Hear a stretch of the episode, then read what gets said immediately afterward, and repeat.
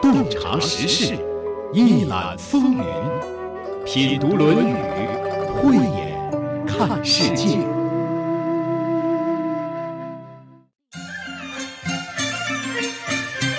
春秋时期，在楚国叶县有一个名叫沈楚良的县令，大家都叫他叶公。叶公非常喜欢有关龙的东西，家里到处都有龙的图案。哈哈，欢迎光临！哇，好大一条龙！哇，这里也好多，茶杯上面也有龙。我们是不是误入龙宫了？你弄这么多龙干什么呀？因为我喜欢龙，所以追星嘛。叶公喜欢龙的事被天上真的龙知道了。真龙想，难得有人这么喜欢龙，我得去他家里拜访拜访呀。于是真龙就从天上飞来叶公的家。果然满屋都是龙，比我家还像龙宫啊！喂，醒醒，你偶像来了！啊，怪物啊！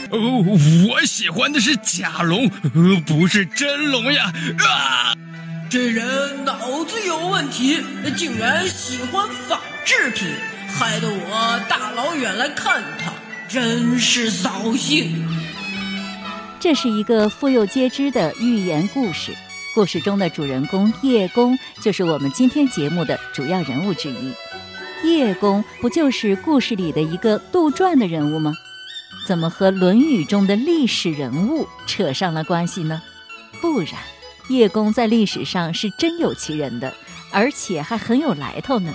本期节目从好龙的叶公说起。这里是山东广播电视台经济广播《品读论语》，我是主持人溪水，节目嘉宾孙立福先生。孙立福先生，中国汉字智慧及古篆书法传奇人，在学习和解读国学经典文化方面颇有造诣，中国关工委公益导师，十年来进行公益讲座数百场。社公问孔子与子路，子路不对。子曰：“汝昔不曰，其为人也，发愤忘食，乐以忘忧，不知老之将至云耳。”这一句首先出现了一个人物，这个人物是叶公。一说起叶公，我们都会觉得非常的耳熟，也会感到很亲切。很多人都会想到叶公好龙的那个故事。这是个寓言故事。对呀，他喜欢龙，但是龙真的被他感召来之后呢，他又害怕龙。在这一章写的是叶公，但是这个字念社，念社。那么你说这个叶公是那个叶公吗？这个社公是那个社公吗？不是，用现在的这个喜剧效果，就是安到他身上砸挂一下。本来不是发生在他身上的事情，就要说是发生在他身上。您刚才说了“叶子”的“叶”在这里应该念“社”，社公。嗯，那我们所学的那个寓言故事“叶公好龙”，大家都是这么念的。那那个地方那个“叶”念“社”还是念“叶”呢？寓言故事嘛，按照习惯可以念叶，呃，但是在《论语》当中念社，为什么呢？我们看啊，它的复姓叫社阳，阳光的阳，复姓社阳，呃，像诸葛一样的、欧阳一样的这种复姓，他封在歙县，他的子孙都姓了这个歙阳复姓。叶公他是楚国人是吧？对，他的先祖就是赫赫有名的问鼎中原的楚庄王。楚庄王好像他那时候中兴了楚国，是吗？对呀，很有作为一个。他的曾祖父、老爷爷就是鼎鼎大名的楚庄王，带领了军队。啊，洛邑问周天子，问那九个鼎的尺寸大小在哪儿，多重，多少尺寸，能不能拿来给我看看？那个意思就是说，谁拥有九鼎嘛，谁就拥有天下。所以问鼎中原，成语来自于社公的老爷爷。哇，原来他是君王的后裔。对呀，人家家世代是是司马，世代是王。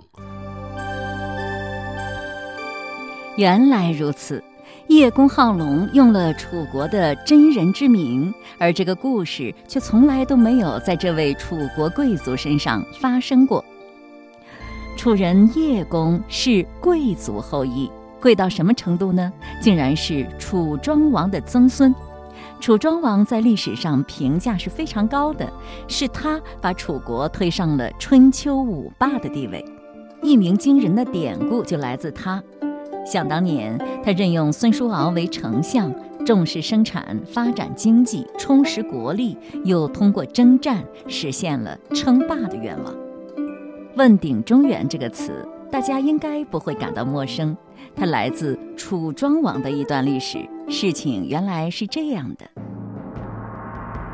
那一年，公元前六零六年，楚庄王野心勃勃，觊觎天下。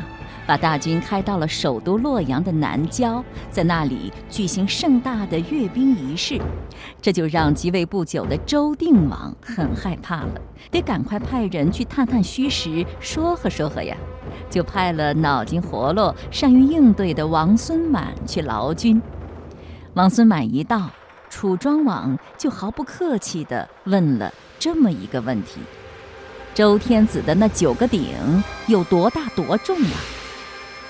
现在听起来这话也没什么问题呀，那时候可不行，那鼎可是国家重器呀，而且他问的还不是一般的鼎，那是大禹命令制造的九鼎，现在传到周天子这里了，那是王权至高无上、国家统一昌盛的象征之物。王孙满确实会说话，面对雄视北方的庄王。他绕开了他的画风，大谈九鼎制作的年代和传承的经过。他是这样说的：在夏朝初年的时候，夏王大禹划分天下为九州，令九州贡献青铜，铸造了九鼎。夏朝经历了四百七十年，夏桀因为无道亡国了，九鼎就被商朝的圣王成汤得到了。建立了商朝，商朝经历了五百五十多年，因为纣王的暴虐又亡国了。九鼎被姬发得到了，姬发就是周武王，建立了周朝。说到这里，王孙满话锋一转，接着说：“统治天下在乎德，而不在乎鼎。”当初夏禹是因为有德，天下诸侯都拥戴他，各地才贡献铜铸成了九鼎。后来夏桀昏乱，鼎就到了商朝的手里，商纣又暴虐，鼎又转移给了周。如果天子有德，鼎虽然小，却重的难以转移；如果天子无德呢，鼎虽然大，却是轻而易动的。所以，一个国家的兴亡在得意的有无，而不在于鼎的大小轻重。楚国的大王啊，周朝的国运还没完，鼎的轻重是不可以问的呀。楚庄王无话可说，从此以后，人们就把企图夺取政权称为问鼎。关于问鼎的故事就说到这里。总而言之，那叶公的家世是很不一般的。好龙的事儿呢，纯属子虚乌有。社公在二十四岁的时候就被当时的楚昭王封在一个重要的地方，这个重要的地方就是跟陈国交界的地方啊，现在属于河南平顶山市的涉县，任县长，驻扎在这里。呃，因为是属于边疆嘛，重镇嘛。他在这儿呢，做了很多好事啊。就是他比李冰父子啊，都江堰，都江堰还要早个几百年，两百多年。他据说在那里修了一个什么水利灌溉工程。哎，东西二碑，既能灌溉，又能防水患，屯兵屯田。他这时候还年轻呢，比孔子年轻啊。孔老夫子这个时候啊，已经六十二三了，应该说生命的倒计时十年。在这个时候呢，从北往南奔波，也差不多十年以上了。在这种情况下，见到一个年富力强、这个县长又能干又能带兵又能修水利、政绩军功都有的赫赫有名家族的一个社工在这里，这个社工明摆着是不把孔子一个老年人放在眼里面的。哦。在这一章当中，是社公问孔子与子路，就是说问子路，孔子是个什么样的人呢？嗯，那社公见到孔子了吗？见到了，他就问了一下为政的事儿嘛，近者悦，远者来嘛。就是说，叶公曾经在这里请教过孔子为政的事情。对，孔子给他的一个答复是：近者悦，远者来。你把当地的事儿办好了，那远方人听闻了你这个地方不错，大家就都会来了。他这儿已经水利都修的这么好了，他就是缺人嘛，缺种地的嘛。社工在这儿干着些什么事儿？孔子他不傻呀，他是坐着马车来的，他这一路都看得清清楚楚。嗯，就是说社工在这里其实干的还是挺不错的。兴水利，劝农桑，还建了一个中国历史上最早的农田水利灌溉工程，是吧？还是挺励精图治的。对对对，虽然励精图治呢，但也并不是完全没有问题。那孔子也感受到了，虽然他做了很多的工作，但是呢，人口还不是很多。对，应该说在那个年代，人口。都是大事儿，对一个每一个国来说都是大事儿。对，拥有人口就是拥有了资源，人口是资源。对呀，一个地方人口多，就意味着你这个地方比较繁荣，比较有力量。人多了就有人干活，是吧？是的。有人种田，那就有粮食；有人干活，市场就繁荣。人口多了，生的也多嘛。对。你刚才说了，社公和孔子曾经谈论过为政的问题。嗯。孔子给他出主意：“近者悦，远者来。”嗯。我还听说过，社公和孔子还谈论过另一个问题，就是叶公说呀：“我这个地方的人啊，都特别的忠厚，都特别的正直。怎么个正直法呢？”其父让羊，他爸爸偷了一只羊，他的儿子就会告发他，就会为他作证。我父亲确实偷了一只羊。孔子就不以为然的说：“吾党之职者异于是。我们那个地方啊，和这个不同。哎，人也是很忠厚、很耿直的，但是和您这个地方的人的耿直是不一样的。不一样在哪儿呢？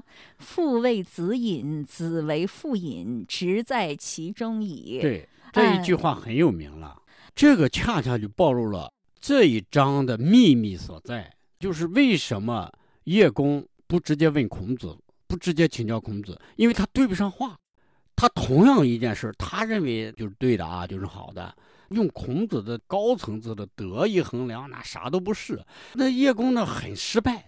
孔老夫子，你远道而来的，也是一个老人了，大司寇啊，卿大夫推下来的，走到哪儿大家都高阶远迎的，我也不能慢待你，但是我跟你对不上话，那就减少对话吧，我干脆问问你学生吧。就是说，孔子的思想，社工是理解不了的，理解不了，他也看不懂，所以道不同不相为谋，他欣赏不了孔子，欣赏不了，也不常见。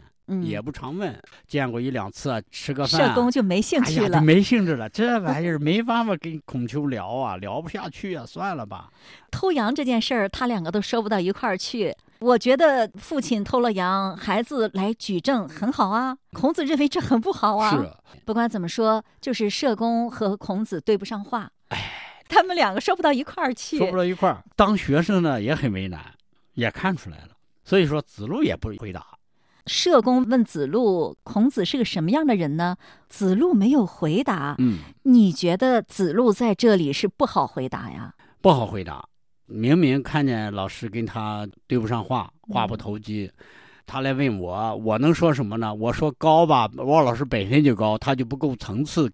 我说低一点吧，那就侮辱我老师，也侮辱我自己，我何必做这种不好的事呢？算了，也不回答了。我觉得你对子路真是非常理解的，因为子路他非常的耿直，不像子贡那么会说话。他真的这时候就是觉得挺为难的，他无言以对。对，他也挺坚守原则的。我觉得是这样一个人，确实不太会变通，挺实在的。子路就不说话了，真的是很呆萌，很呆萌的。我现在觉得子路挺呆萌的。孔子听说了这件事了，哎，孔子怎么就知道社公问过子路这么一句话呢？像这个子路，他肯定不可能单独的跟社公啊在一起啊，或者嗯问这个话，肯定有其他同学啊、师啊兄师弟们，早就是传到老师那里去了。所以老师呢听了以后就说了这个话，就是一语双关吧。嗯，孔子呢就说了这么一句话，特别有名的一句话。对，诗人杜甫啊，有一个非常有名的诗啊，嗯丹青引赠曹将军罢，丹青不知老将至，富贵于我如浮云。上一章我们刚解了吗？不亦富而富且贵啊，于我与我如浮云。云吗？他把这一章的和上一章的搞在一起，丹青不知老将至，他就是跟从《论语》来的。与我如浮云，就是这两章搞在一起的。啊，传到孔子耳朵里去之后呢，孔子知道了，就说了这么一句话，闻名遐迩的一句话：“嗯汝昔不曰？你嗯怎么不这样说呢？嗯，其为人也，发愤忘食，乐以忘忧，不知老之将至云耳。”哎，听起来这句话好像也不太难懂，是吧？不难懂，很简单。嗯，给大家说说。他不是问孔子是怎么样一个人吗？第一，表面上是说的孔子年老了，这是个事实，也是跟社公表面的差距。社公认为的自己的弱点，无非就是老了嘛，就是个老人嘛。但是自己的发愤和乐而忘忧这件事儿，社公很可能看不到。在这种情况下呢，孔老夫子是一眼就看到了他在社公眼里肯定是看在表面，所以说他把他认可的表面，孔老夫子说出来了，我是老了，但是他反过来说是不知老之将至。另外呢，还有一个就是说发愤忘食，乐以忘忧，这么一个人，我不是为吃的来的，我到这儿不是来谋食的，您给大家解释一下“发愤忘食，乐以忘忧”，这是孔子的一种什么样的状态？在人学习、思考，或者是追求理想啊，或者事业方面，他一定是要全身心的投入进去的，这就叫忘食。用忘食来形容他如何发奋。发奋忘食就是爱学习、喜欢学习，到了忘了吃饭的地步。对，啊我，想在这里发愤忘食，应该不仅仅指的是孔子爱学习这样一件事儿，另外还有他在恢复周礼啊，推广自己的道啊。你看他周游列国十四年，他不都在为了自己的理想而发愤而忘食吗？他应该也有这方面的含义。嗯就是一个人为了自己的理想，为了自己的事业，为了自己的学业，为了追求建功立业，他一定要全身心的投入的。那么孔子投入的是什么？清清楚楚、明明白白，就是他全身心的一个生命，一个生命都投入进去了，千里迢迢从北方来到了楚国。老骥伏枥，志在千里。我先明确跟你说，不要光看我表面。这个发愤忘食的本意就是，我不是来谋事，我是来谋道的。乐以忘忧，那更清楚了。我不是因为忧愁没出去，寻一个安乐窝来享受的。我也不是到你这儿来解我的忧愁的，我没有忧愁。所以他把社公没有说出来的那些难听的话，或者是那些 不堪的啊、嗯鄙视的那那种意味儿，孔老夫子用一种非常乐观、非常积极、非常正面的一种话语，三言两语就说完了。哦，我觉得孔子说话真是有水平。他讲的其实你看又切中要害，又不伤人，非常自然含蓄，表达了自己要表达的东西，还表达的特别的准确，而且到位。社工的表情，呃，心里的这个说不出来的那些啊疑问，包括孔子一眼就如何看透，呃，看到他的学生也都愤愤不平为他老师，他老师又如何怎么样，几句话三言两语的轻轻松松、很幽默的就把这个窘境还有对方的疑问全部解答了。对，我觉得你讲的特别的生动，就整个的把孔子这句名句放在了那个环境、那个语境当中来讲的，是的，这样就事出有因了。对啦，哎哎，每一句话都有意思。心照不宣不说嘛，你不说我也不说，但是我会用另外一个意思给你点出来。你不是看出来我怎么样吗？你还有没看出来的嘞？哎，你不是以为我要到你这儿来索取点什么吗？我才不需要嘞，我有乐，我也不缺吃不缺喝，我什么都不缺少，我来干嘛呢？暗藏着背后的意思是，我是来谋道的，而且是为你们着想谋道。你祖上不是也问鼎吗？到洛邑问鼎吗？那孔子能否见到楚昭王？社公能从中起到什么作用吗？他能啊，他完全可以啊。但是这一回他没起什么作用，是吧？呃，他这会儿没有。对于孔子的到来，社公选择了不作为，就是爱答不理的，也明知不问。心知肚明，就是不作为，就是说我也不给你上报，我不惹这个事儿，我也不管，呃，你爱去不去，反正跟我也没关系。能说几句话就说，不说你就在那儿待着，反正不缺吃不缺喝的。哎，你这学生经常来，我就没事聊个天儿，礼上过得去就行。那您这么一讲，我们觉得这一章就变得特别的鲜活。一般的我们都会把重点放在孔子的这句话上，并且把它摘出来讲的。你觉得，如果作为我们普通人的话，学了这一章，应该有点什么样的收获？那有什么样的体会呢？我自己体会是这样啊，就是说，很多人见了我很惊奇，惊奇在哪里呢？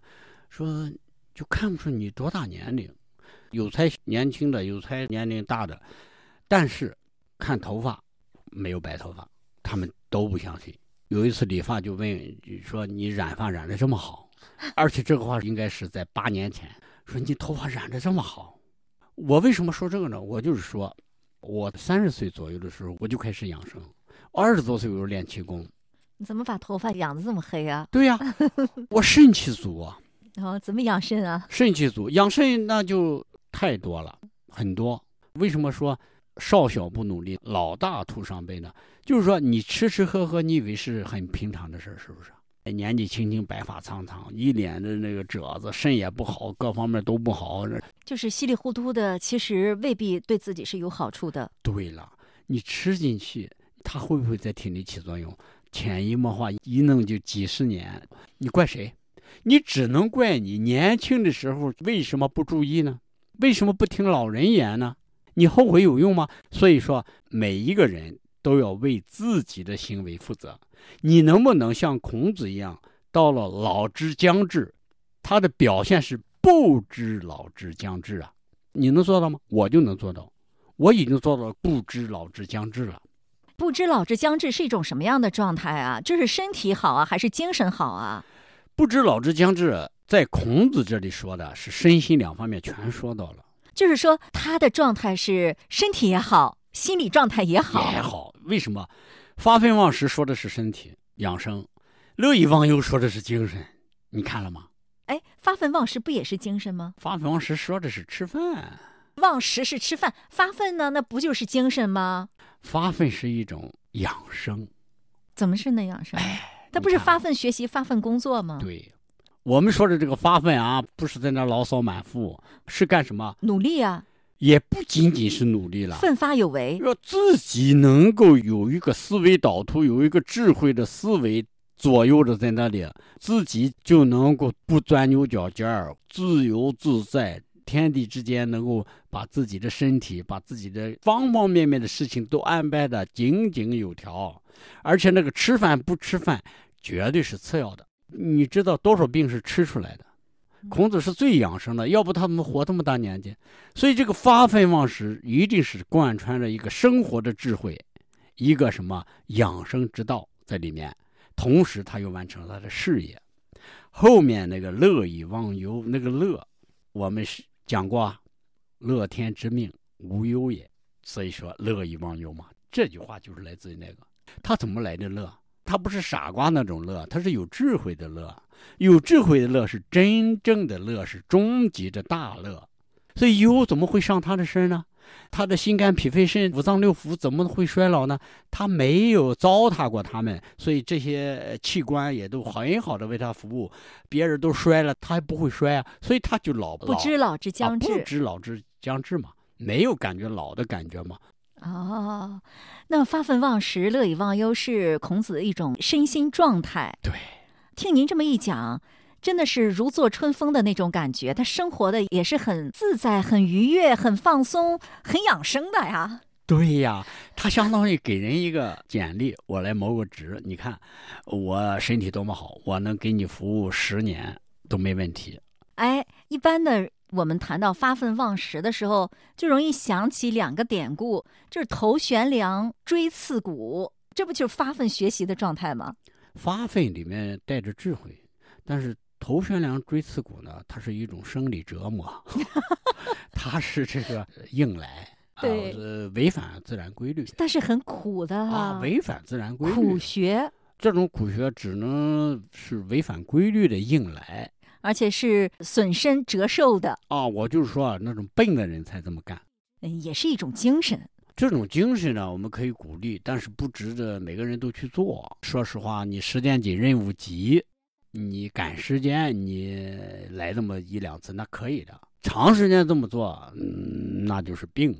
孔子的生活状态，我觉得那是充满智慧的。那是啊，哎呀，我现在真的是对孔子打心眼儿的喜欢。呃，我觉得你这句话解的挺棒的，解出了孔子的意境。孔子一定不是那种成天生活的苦哈哈的人，对，他一定是一个智者的状态。智者怎么能那么苦呢？对呀，那苦哈哈的那不是智者的，绝对不是。那是苏秦的，哎，锥刺股。对。有很多人啊，他是很苦哈哈。你看这种苦哈哈的人，他路走不长远。但是几千年不就有孔子这么一个人吗？这样的智者从古至今有几个呀？那都是屈指可数的。但是他的这种状态，我们可以去了解，这样我们也就有了努力的方向了。我们应该如何安排自己的生活？应该如何调节自己内心以及身体的状态？